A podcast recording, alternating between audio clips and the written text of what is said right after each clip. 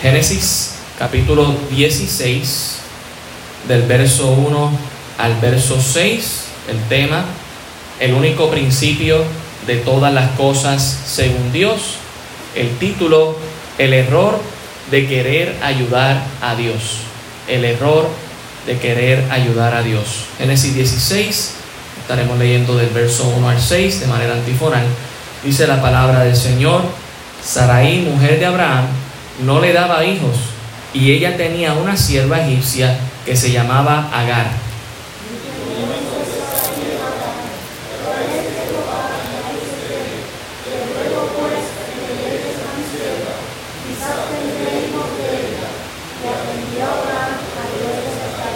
Y Sarai, mujer de Abraham, tomó Agar, su sierva egipcia, al cabo de diez años que había habitado Abraham en la tierra de Canaán, y la dio por mujer a Abraham, su marido.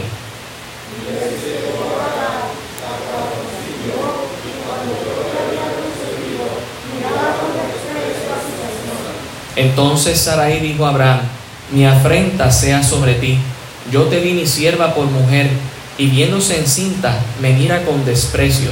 Busque Jehová entre tú y yo, todos juntos. Y respondió Abraham a Sarai, he aquí, tu sierva está en tu mano, haz con ella lo que bien te parezca. Y como Sarai la afligía, ella huyó de su presencia. Señor, gracias por tu palabra. Te rogamos en esta mañana que tú nos hables, Señor, a través de tu Espíritu Santo y de tu palabra, y ministres a nuestras vidas y a nuestros corazones, y podamos aprender esta verdad, este principio, Señor, de obedecerte y creerte a ti, Señor, y no caer en el error de querer nosotros meter o intervenir en el plan que tú tienes perfecto para nuestras vidas, sino que podamos en obediencia seguirte. Te lo pedimos en el nombre de Jesús. Amén. Pueden tomar asiento, hermanos. El error de querer ayudar a Dios, así como titulé este mensaje. Y quisiera, ¿verdad?, comenzar con una pequeña introducción donde nosotros podamos recordar que muchas de las historias en la Biblia eh, son muy similares, porque el ser humano, en primer lugar, porque Dios no cambia, siempre es el mismo, y eso es una gran verdad. Y en segundo lugar, porque el ser humano, desde que decidió alejarse de Dios, pues tampoco ha cambiado hasta que reciba a Cristo en su vida. Ah, y en primer lugar, hermanos, quiero que podamos notar en esta historia que es muy similar a la historia del jardín de Edén. Tenemos el jardín de Edén aquí, que es la tierra prometida. Tenemos a un Adán, Abraham. Tenemos a Eva, Sarai. Tenemos el fruto prohibido, Agar. Tenemos la serpiente, los que moraban en tierra de Canaán y las costumbres que ellos tenían. Y lamentablemente la historia se vuelve a repetir nuevamente en este texto, como veremos en esta mañana. Pero cuando pensamos que todo está perdido, una vez más, en medio de la desgracia, abunda la gracia del Señor Jesucristo, quien deja claro que su plan y sus promesas no dependen de nosotros, sino de Dios. Por ende, sus propósitos nunca serán frustrados, sino cumplidos. Así que quiero que trate de imaginar, ¿verdad? Y recordar esa, esa historia, ¿verdad? Del jardín de Edén y podamos compararlo a este texto. Pero en esta mañana, cuando Dios tiene un plan y nos muestra, según el texto, un propósito para nuestras vidas, y más cuando Dios había hecho un pacto con Abraham y con nosotros, es para que nosotros le creamos y lo obedezcamos en fe, no para que nosotros intervengamos en ese plan y queramos hacerlo a nuestra manera. Dios quiere respuesta de nosotros, creemos en la responsabilidad del ser humano, claro que sí, pero no conforme a nuestro plan, sino conforme al plan de Dios, descansando en sus promesas y en sus planes que son mejores que los nuestros. La diferencia entre confiar en el Señor y obedecerle y el error de querer ayudar a Dios estriba en que la confianza obediente al Señor, Dios, Él es quien dirige nuestros pasos a su perfecta voluntad, pero el querer ayudar a Dios es cuando nosotros pretendemos dirigir al Dios Todopoderoso y decirle cómo llevar a cabo su perfecto plan según nos parece a nosotros. Y eso, hermanos, es un error. Dios no funciona así. Por eso precisamente es un error querer ayudar a Dios. Dios quiere que nosotros confiemos y obedezcamos. Y Dios quiere que nosotros hagamos algo, claro que sí. No me malinterprete. Ayer fuimos a evangelizar, estamos obedeciendo a Dios. Pero nosotros no podemos intervenir y decir cómo lo vamos a hacer, sino cómo Él quiere. Y eso es importante. Otra cosa importante, hermano, es recordar el significado de los nombres. Muchas veces, ¿verdad? No, no, hacemos énfasis en esto, pero en un momento dado, en Génesis 4 y 5, lo llegamos a hacer para entender la correlación entre los nombres y los significados. También es importante aclarar que no necesariamente un nombre con su significado va a alterar nuestro destino.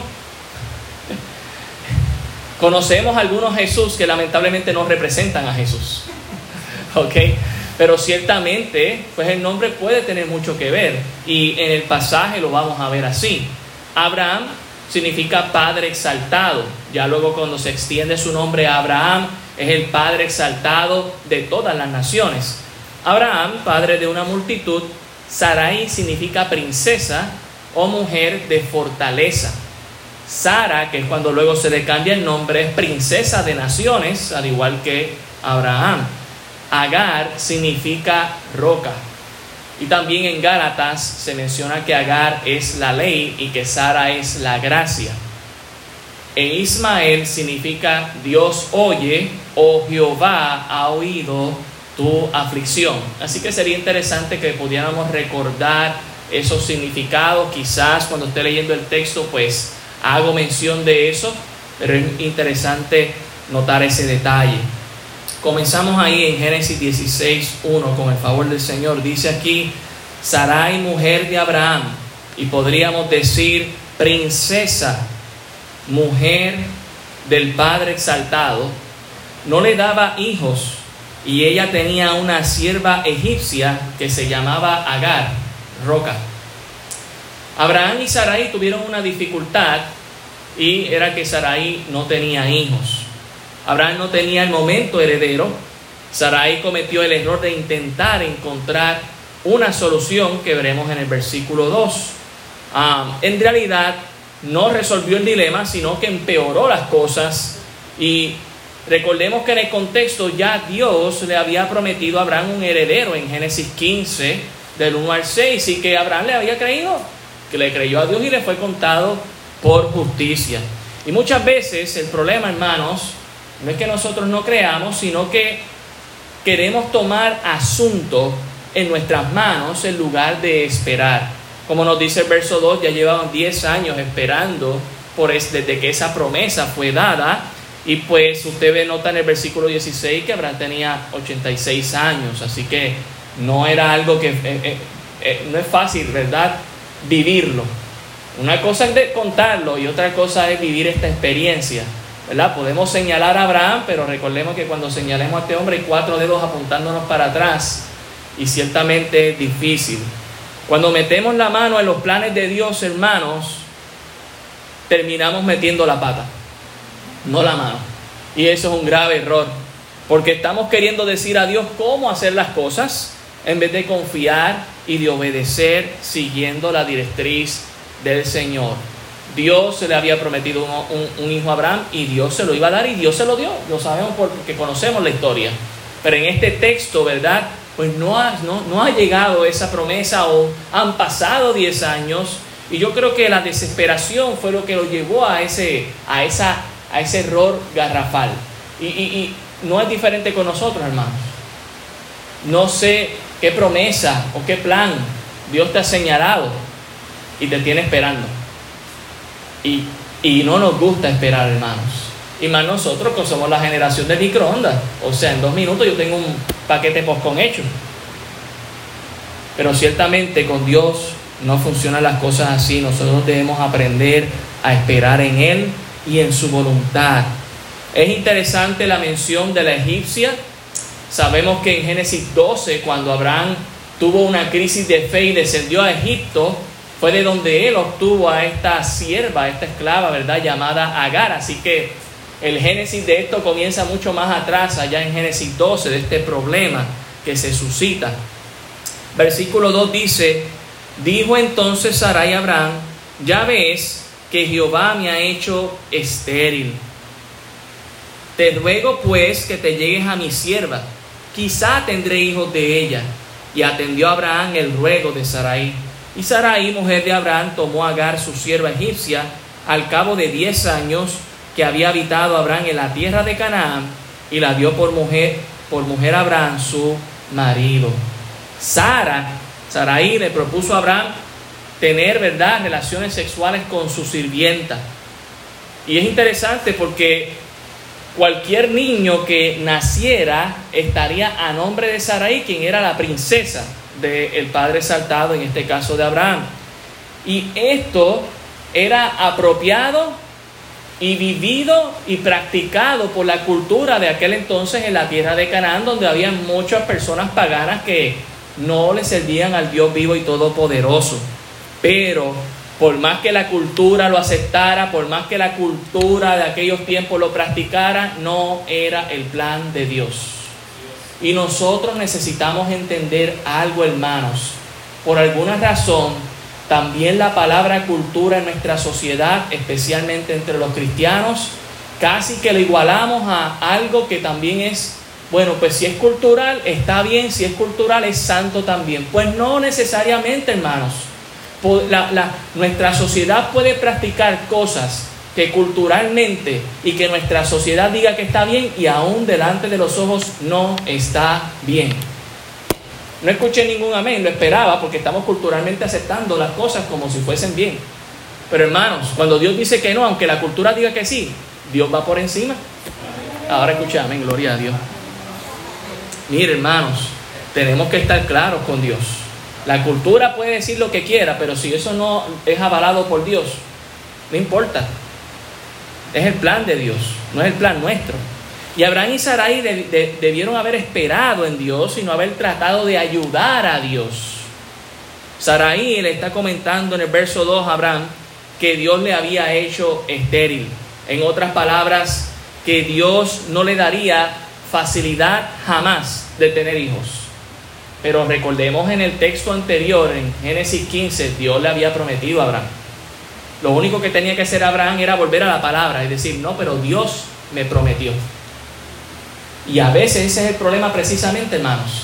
Dejamos la palabra de Dios a un lado y entonces queremos nosotros ayudar a Dios conforme a nuestra ciencia, conocimiento, conforme a lo que nuestra sociedad practica y resolver el problema. Así voy a ayudar a Dios. Pues ¿sabe qué, hermanos?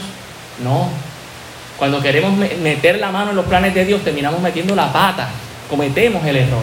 Confiemos en Dios, obedezcamos y sigamos a Dios.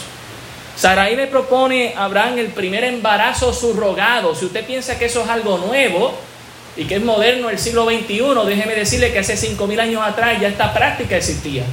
Vientres alquilados, o como hoy en día se dice, ¿verdad? Vientres alquilados.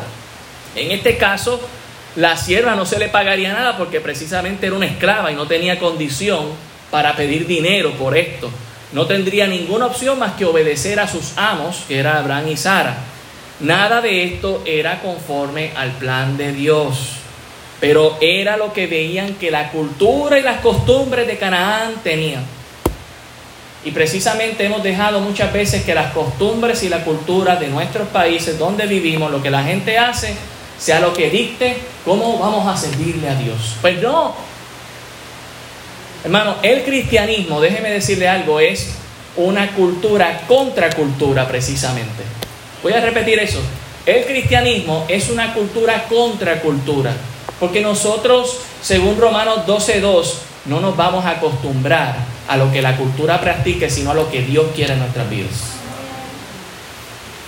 ¿Qué vamos a hacer? Y muchas veces cometemos el error de querer ayudar a Dios en nuestra vida cuando lo único que tenemos que hacer es obedecer a Dios. Así es que tú lo quieres, así que yo lo voy a hacer. Pero por alguna razón a veces se nos mete en la mente, no, yo creo que yo puedo hacerlo. Dios, de esta manera va a ser mejor. Tengamos cuidado con eso. Como dije al principio, hermanos, esta es nuevamente la historia de Edén. En este caso, Canaán La tierra prometida es el Edén. Saraí es una Eva, en ignorancia tomando del fruto prohibido y mordiendo de él, creyendo las costumbres, aceptando a las costumbres paganas de aquel tiempo como la solución al problema y ofreciendo a Adán, a Abraham, que Abraham nuevamente a toda conciencia, como lo hizo Adán, conociendo lo que Dios le había prometido mediante el pacto y juramento del parte del mismo Dios, come del fruto al aceptar la propuesta de su esposa. Nuevamente tenemos la misma historia. Hermanos, al principio, adicional a, recordar de que hemos visto en otros pasajes de la Escritura este mismo principio, debemos recordar que Dios no usa métodos impíos para hacer su santa y perfecta voluntad. La iglesia se ha creído ese cuento. Y cuando digo iglesia, de manera general, hermanos, pensamos que no, porque si la sociedad lo hace así, la costumbre lo hace así, pues también nosotros lo vamos a hacer así. No, hermanos, Dios nunca, en su perfecta voluntad, usa métodos impíos para llevar a cabo su plan. Metámonos eso en la cabeza. Entendamos que Dios lo quiere hacer de una manera poderosa, santa, única de hacer las cosas. Así es que le place a Dios mostrar su poder. De otra manera, usted y yo terminaríamos entonces adorando a esta sociedad y a sus costumbres. Ah, mira, salió, porque así como lo practica el mundo, pues así lo hacemos. No.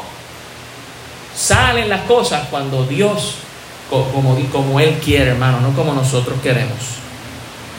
Mire el versículo 3. Y Saraí, mujer de Abraham, tomó a Agar, su sierva egipcia, al cabo de diez años que había habitado en, eh, Abraham en la tierra de Canaán, y la dio por mujer a Abraham, su marido. La mención de los años nos deja saber que realmente habían esperado mucho tiempo. Nunca es fácil esperar, pero siempre será lo mejor. Siempre, hermanos. Cuando nos desesperamos es cuando usualmente cometemos el error craso de querer ayudar a Dios y lo que hacemos es empeorar las cosas más y más. Y entendamos que cuando nosotros queremos intervenir, es como si le estuviéramos diciendo a Dios que nosotros sabemos cómo llevar a cabo su mejor y perfecta voluntad para nuestras vidas. Cuando lo único que tenemos que hacer es, Señor, heme aquí, haz lo que tú quieras.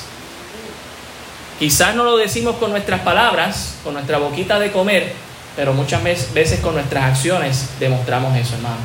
Y es lo que tenemos que ver. No solamente lo que decimos, pero sino también lo que hacemos. Alguien dice, alguien dijo que nuestras acciones muchas veces hablan más alto que nuestras palabras. Velemos por nuestro testimonio, velemos por nuestras acciones. El pasaje nos muestra que esto fue un acto oficial y cívico, es decir, aceptado por la sociedad de aquellos días. Sobre todo porque en el verso 3 al final dice, y la dio por mujer Abraham su marido. Es decir, básicamente parece que, yo no estoy implicando esto, pero pareciera que Saraí le celebró la boda a Abraham con su, con su esclava egipcia. Se la dio por mujer. Tengamos por entendido, hermanos, que lo que acepta nuestra sociedad no necesariamente lo acepta Dios. Y nosotros no vivimos para la sociedad, vivimos para Dios. Aunque nuestra sociedad celebre y legalice cosas y costumbres paganas, impías, nuestra lealtad está con Dios. Pedro y Juan en el concilio le dijeron al Sanedrín, nosotros vamos a obedecer a Dios por encima de lo que ustedes nos digan. Los amigos de Daniel cuando eh, fueron obligados a adorar la estatua, dijeron, no, nosotros vamos a adorar a Dios y no vamos a arrodillarnos en esa estatua y si tenemos que morir por obedecer a Dios, que así sea. ¿Dónde está nuestra lealtad? Aunque en el libro de Génesis ya habíamos visto anteriormente hogares disfuncionales, porque los hemos visto antes en otras historias, aquí una vez más vemos ahora un hogar disfuncional. Por, por, más que en aquella sociedad hubiesen sido de mentes abiertas, este no era el plan perfecto de Dios. Y vivimos en una sociedad así también hoy en día, llena de hogares disfuncionales. Para que entendamos, hermanos, que si Dios no está llevando a cabo el plan perfecto en nuestras vidas, eso es lo que muchas veces va a suceder. Viene el caos, pero Dios es bueno y Dios es fiel, hermanos. ¿Cómo sabemos que era un hogar disfuncional? Versículo 4 empiezan los problemas de esta mala decisión. Y él se llegó a Agar, la cual concibió. Y cuando vio que había concebido, vamos a dejarlo hasta ahí por un momento, parece que el plan de Saraí estaba funcionando. ¡Wow! ¿Viste? Lo logramos. Cumplimos el propósito de Dios. Tenemos hijos. Mira, ya la preñaste. ¡Qué bendición! ¿Sabe qué? Así es que el mundo ve las cosas. ¿Viste que así es que funciona? No podemos ser pragmáticos, hermanos. No podemos hacer las cosas porque simplemente funcionen. Hacemos las cosas porque necesitamos a Dios en nuestras vidas. No porque funcione o no funcione. Y necesitamos entender que muchas veces la maldad parece producir buenos frutos, pero luego uno ve las consecuencias. Y este mundo es experto en enseñarte la buena cara del pecado, pero nunca te enseña sus consecuencias. Nunca te lo enseña. No te dejes engañar. Las apariencias engañan. Pero Cristo y su palabra siempre son la verdad que nosotros necesitamos. O escogemos las mentiras reconfortantes o la verdad que aunque duela me hace libre. Usted decide. Dice aquí, y él se llegó a Agar, la cual concibió, y cuando vio que había concebido, mire ahora el problema, miraba con desprecio a su señora. Agar, que lo que significa es roca, despreciaba a Sara, la princesa. Agar probablemente llegó a pensar que ahora estando embarazada podría reemplazar a Sarai como esposa de Abraham. Además, al estar embarazada de Abraham, pudo pensar que dejaría de ser sierva y convertirse en una mujer libre, o mejor aún, en la princesa, de roca princesa. Por eso la miraba con desprecio ahora a Sarai. Además de que Sarai no tenía la habilidad de tener hijos. Pero ¿quién trajo esta tormenta? Ellos mismos lo trajeron, hermanos. ¿Y sabe qué es lo que pasa? Que muchas veces eso es lo que pasa con nuestra vida precisamente. Abrimos la ventana para que entre la tormenta y nos atormente. Y después estamos diciendo, pero Señor, sácame de esta. Hermano, si usted mismo está abriendo la tormenta, usted tiene que salir de ella. Tiene que clamar a Dios, pero usted tiene que tomar acción. No podemos pensar que en el plan perfecto de Dios, cojo yo y meto la mano para intervenir y termino metiendo la pata y ahora que Dios bendiga y que todo salga bien. No, hermanos, empezamos mal. Hay que arreglarlo. Hay que arreglarlo. ¿Sabe que Y eso demuestra, ¿verdad? Este hogar disfuncional, un hombre con dos mujeres y la pelea aquí entre una mujer y la otra. Mire lo que dice el verso 5. Comienza aquí la discusión. Entonces Sarai dijo a Abraham, mi afrenta, en otras palabras, mi vergüenza sea sobre ti. Yo te di mi sierva por mujer, y viéndose encinta me mira con desprecio. Juzgue Jehová entre tú y yo. Y es interesante porque es exactamente la misma sensación que sintieron Adán y Eva después de haber comido del fruto prohibido. Sintieron vergüenza, afrenta. la misma historia, hermanos. Otra vez cuando a mí me dicen que no, es que el ser humano necesita un paraíso porque tú sabes el ambiente pues influye mucho y necesita buenas personas que estén a su lado y necesita todos los recursos para que tú veas que no va a ser nada malo. No, hermanos, Dios una y otra vez ha presentado paraísos, ha traído la tierra prometida y somos tan malos que cogemos y convertimos el paraíso en el infierno mismo. No tiene nada que ver con el ambiente, aunque ciertamente puede influenciar. No tiene nada que ver con si tengo o no tengo recursos, aunque puede influenciar. Tiene que ver con mi relación con Dios. Punto y se acabó. La misma sensación sintieron Adán y Eva después de haber comido del fruto prohibido. Vergüenza por el acto incorrecto. La culpa era de todos aquí. Saraí por pensar que esto era correcto, Abraham por no resistir al saber que Dios le había prometido y pactado con él.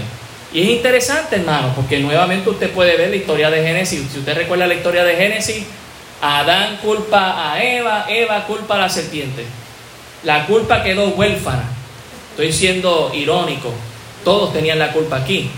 Saraí culpa a Abraham, Abraham culpa a Agar.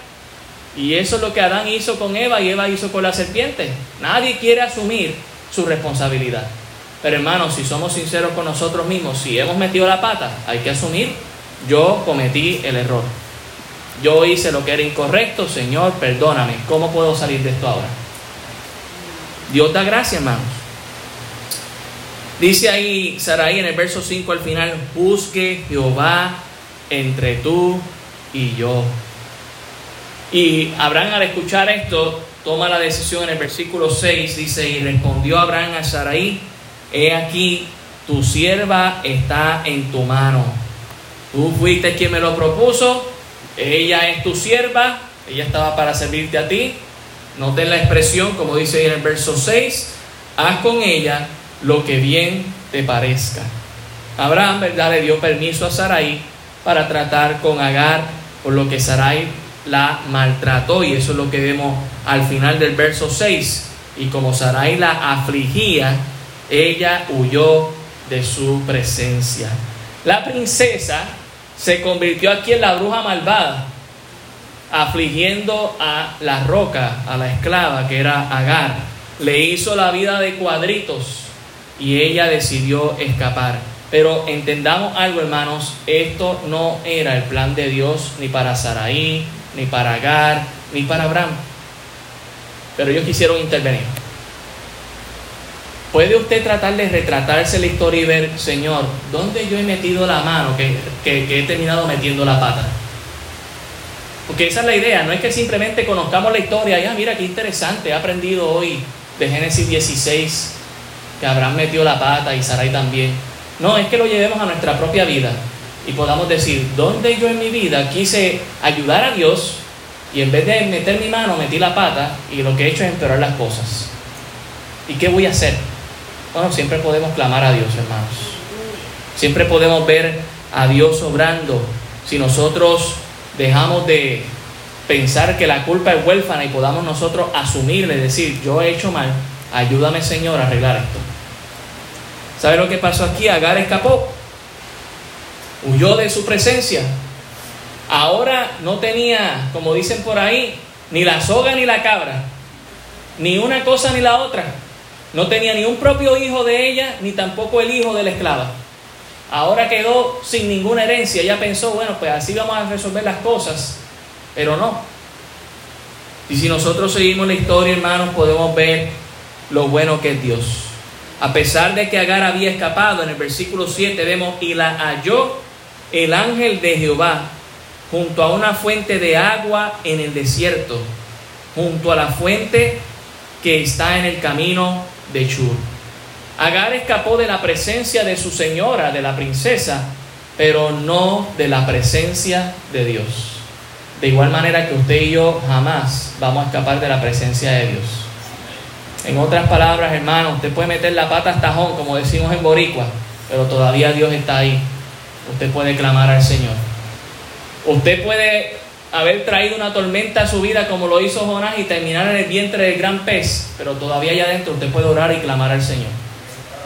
Usted puede estar en la barca, en la tormenta, atribulado, pero todavía le puede decir al Señor, Señor, entra a mi barca y calma esta tempestad. Ayúdame, Señor. Y ciertamente Dios llegó allí y mostró su presencia, ¿verdad? Y el ángel de Jehová es eh, algo que nosotros entendemos que es la presencia del Señor Jesucristo en el Antiguo Testamento. Lo sabemos por algunos textos de la Escritura, no voy a ir a todos ahora, pero en Hebreos el capítulo 1 dice, ¿a cuál de los ángeles dijo jamás Dios, siéntate a mi diestra? Y a todos los ángeles adoren a el Señor. Y también en Zacarías 3, cuando el sumo sacerdote es mostrado Josué como, como con vestidos andrajosos, Jehová dijo, Jehová te reprenda es decir, Jesús estaba diciendo, Jehová te reprenda, hablando del diablo allí que estaba tratando de acusar al sumo sacerdote y le mandó a vestir de vestiduras blancas. También en jueces, cuando, cuando los papás de Sansón fueron a, dedicar a su hijo, eh, los, los, papás le preguntaron al ángel de Jehová, ¿cuál es tu nombre? Y él dijo, ¿por qué preguntan por mi nombre? Que es admirable. Y de ahí vamos a Isaías, admirable, consejero, príncipe de paz. Así que esto es una cristofanía, una aparición de Cristo en el Antiguo Testamento. Verso 8 dice, y le dijo a Agar, sierva de Sarai, ¿de dónde vienes tú y a dónde vas? Y ella respondió, huyo de delante de Sarai, mi señora. Agar les puso su problema al ángel de Jehová. Y me pregunto yo en esta mañana si le hemos expuesto nuestro problema a Dios. La misma comunión que Agar pudo experimentar con el ángel de Jehová es la misma que usted y yo podemos experimentar en esta mañana precisamente por la sangre de nuestro Señor Jesucristo. Podemos encontrar oportuno socorro acercándonos al trono de la gracia y exponerle nuestro problema a Dios. Verso 9. Y le dijo el ángel de Jehová, vuélvete a tu señora y ponte sumisa bajo su mano. El ángel de Jehová le ordenó, después de que Agar le puso su problema, el ángel de Jehová le ordenó a Agar que regresara con sus amos. Interesante, ¿no? Porque Agar aquí rápido pudo haber dicho, bueno, es que si yo vuelvo allá me va a matar esa señora. Después de yo haberla mirado con desprecio, de, casi que le estoy quitando a su marido y yo estar encinta ahora y ¿qué, qué va a pasar? No vemos cuestionamiento de ella, la vemos en obediencia precisamente. Quiero que veamos el contraste. Dios tiene un plan con Abraham y Sarai. Dios va, va, a traer una descendencia que nos va a llevar hasta Jesucristo el Mesías y gloria a Dios que se cumplió, pero lo vemos aquí en otra crisis de fe, dudando de la palabra de Dios, interviniendo y tratando de ayudar a Dios. Y tenemos a esta esclava que no tuvo otra opción más que obedecer a sus amos, pero que por la aflicción tuvo que huir y cuando Dios le manda algo ni lo cuestiona ni un momento. En otras palabras, esta esclava no, no solamente fue esclava de sus amos, también fue esclava de Dios. Obedeció a Dios. Y hermanos, nosotros somos esclavos de Dios también. Debemos obedecer y hacerlo. Dios dice algo, hazlo.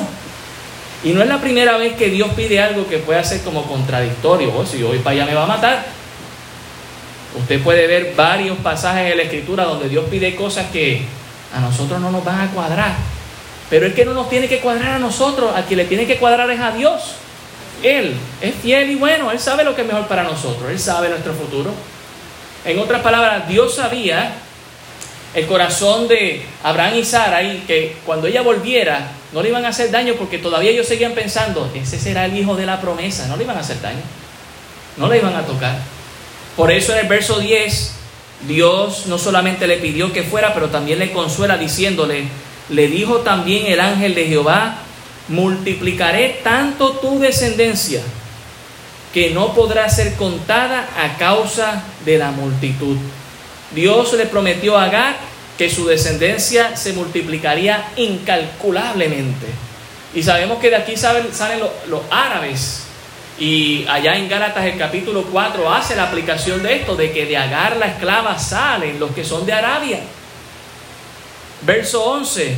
Además le dijo el ángel de Jehová, he aquí que has concebido y darás a luz un hijo y llamarás su nombre Ismael, porque Jehová ha oído tu aflicción. Es interesante esta expresión del ángel de Jehová porque es la misma expresión, solamente que cambiando el nombre en vez de Ismael a Jesús, que usa el ángel Gabriel para decirle a María, tú has concebido y vas a dar por nombre a Jesús. Interesante, ¿verdad? Que se, haya, se, haya, se haga esta misma expresión. Ismael, como habíamos mencionado, es Jehová ha oído tu aflicción o Jehová oye. Y es interesante que Dios oye a los que aclaman en medio de su aflicción. Dios es bueno siempre, hermanos, y Dios es justo siempre. Y Dios siempre está escuchando. No importa si estás en la aflicción, no importa si tú piensas o tú sientes que Dios no te está escuchando, si tú estás clamando, Dios está escuchando. En el verso 12 dice, y él será hombre fiero, su mano será contra todos y la mano de todos contra él, y delante de todos sus hermanos habitará. Le da más palabras de consuelo, ¿verdad? Y, Dios hace lo mismo con nosotros, hermanos. Dios no solamente nos manda y haz esto, Dios también nos da consuelo y nos ofrece esta recompensa. Mira, si tú eres fiel, yo tengo grandes cosas para ti. Y fue lo mismo que hizo para con Agar. Le dice que sería una persona ilustre, fuerte. Y es interesante la palabra hermanos en plural, porque en este momento Ismael, que es el primero que van a ser de Abraham, no tiene ningún hermano. Eso significa que Jesús está diciendo, ¿verdad? Jesús está diciendo, todavía van a ser el hijo de la promesa y todavía van a nacer más hijos, porque Abraham no solamente tuvo a Isaac y a Ismael, Abraham tuvo más hijos. No sé si usted ha tenido oportunidad de leer Génesis 25, que no lo haremos por el tiempo, pero en Génesis 25 Sarai muere, Abraham queda viudo y él se casa otra vez con Sétura y tiene más hijos. Y eso es lo que está diciendo aquí el, el profeta, el ángel de Jehová, Jesús, está diciendo, él va a ser, delante de los hermanos, él va a ser ilustre, nadie le va a hacer daño. Y ciertamente eso se cumple en Ismael. Dios escuchó la aflicción. Sabemos el dolor de cabeza que históricamente el pueblo árabe ha sido para con sus primos, el pueblo de Israel. Pero Dios fue justo. Dios fue fiel. Abraham metió la pata, Sarai metió la pata, pero Dios no la iba a meter también, hermanos. Y entendamos eso. Metemos la pata, hay que vivir con las consecuencias, que Dios nos dé la gracia para sobrellevarlo. Pero Dios es fiel. Verso 13 dice, entonces llamó el nombre de Jehová con que ella hablaba, tú eres Dios que ve, porque dijo, ¿no he visto también aquí al que me ve? Por lo cual llamó al pozo, pozo del viviente que me ve. He aquí está entre Cades y Veré. Dios, hermanos, muestra su gracia y su amor para con todos. Esto incluye al pueblo de Israel, con quien tendría un propósito específico de traer al Mesías a través de este pueblo, pero también Dios mostró su gracia y su amor para con esta mujer extranjera y maltratada ella pudo tener comunión con Dios de igual manera que nosotros podemos tener la misma comunión que cualquier otra persona con Dios. Es importante que usted entienda algo. El hecho de que Dios me ha llamado aquí a pastorear no significa que yo tengo más comunión con Dios que la que usted pueda tener. Yo soy tan pecador como lo es usted. Yo soy tan, tan tierra, tan polvo como lo es usted y yo puedo tener una gran experiencia espiritual con Dios y usted también. Pedro le dijo a, la iglesia allá en Galacia que ellos tenían una fe igualmente preciosa que la de él. Todos podemos tener la habilidad de tener esa comunión especial con Dios. Dios no es un misterio para algunos, Dios es la revelación para todos. Usted puede tener la, la misma comunión o una mejor comunión que yo, con Dios. Y yo le invito a que usted se acerque a ese Señor. Esa fue la comunión que tuvo Agar, a pesar de su condición de ser esclava, de ser, ¿verdad? Como se traduce su nombre, una roca. Ella pudo tener comunión con ese Dios poderoso y hallar gracia delante de Dios y justicia. Dios se nos ha mostrado a todos, hermanos. Dios no está limitado para algunas personas sino manifestado para todos. Verso 15 dice, y Agar dio a luz un hijo a Abraham. La roca dio un hijo, para que usted vea que no hay nada imposible. Y llamó a Abraham el nombre del hijo que le dio Agar, Ismael, como Dios le había dicho a Agar. Era Abraham de edad de 86 años cuando Agar dio a luz a Ismael. Aquí vemos entonces la presentación pero vemos también la obediencia de esta mujer. No titubeó, es más, dijo, wow, aquí yo tuve una revelación de Dios, Dios se me mostró, Dios me bendijo, Dios es justo conmigo y Dios me está pidiendo esto, yo voy a ir allá. Y fue para allá, estuvo sumisa bajo su señora, dio a luz y entonces Abraham le nombró Ismael. Dios oyó la, la aflicción de esta mujer. Cuando Dios tiene un plan, y un propósito para nuestras vidas es para que nosotros le creamos y le obedezcamos en fe. No para que nosotros tratemos de intervenir en ese plan metiendo la mano a nuestra manera.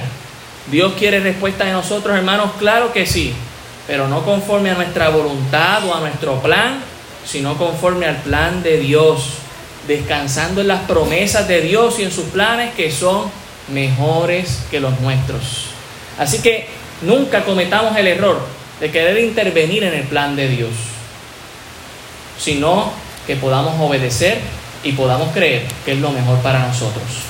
A veces nos va a tocar esperar. ¿Sabe cuánto Abraham terminó esperando? No esperó 10 años, esperó mucho más, casi a los 100. O sea que esperó casi como 10, 14, 20, 24 años más por encima de lo que él pensaba cuando metió la, la, mano ahí. Hermanos, tengamos entendido que Dios cuando tiene un plan, Él nunca llega tarde, Él llega a la hora que Él ha designado. Este es mi momento, ahora es que lo va a hacer cuando yo quiero, cuando a mí me place. Confiemos. Yo no estoy diciendo que usted no se va a desesperar. Somos humanos, no nos gusta esperar, nos vamos a desesperar, pero no meta la mano, confíe. Dios, Dios, ayúdame a confiar en ti. Ayúdame a obedecerte. Ayúdame a serte fiel. Y si usted ha metido la mano y metió la pata y empeoró las cosas, todavía hay gracia. Todavía Dios es Dios de segundas oportunidades. Todavía podemos arrepentirnos y decir, Señor, perdóname, ayúdame ahora, Señor. Sácame de esto. Y Dios va a ser fiel siempre y bueno. Vamos a orar. Señor, gracias por tu palabra. Ella es viva y eficaz. Y ciertamente nos muestra, Señor, cómo nos hablas en esta mañana, tu Espíritu Santo, a nuestras vidas, para que aprendamos, Señor, a obedecerte y a confiar en ti. Gracias por enseñarnos que tu amigo, llamado Abraham, a quien a veces fallamos, Señor, hasta en idolatrar, también te falló. Gracias por enseñarnos que era un ser humano más, un pecador, pero que te tenía a ti, que eres el Dios extraordinario, grande, temible, fuerte, poderoso, a quien nosotros también podemos tener. Gracias Señor, ayúdanos a confiar en tu plan, a depender de ti. En el nombre de Jesús. Amén.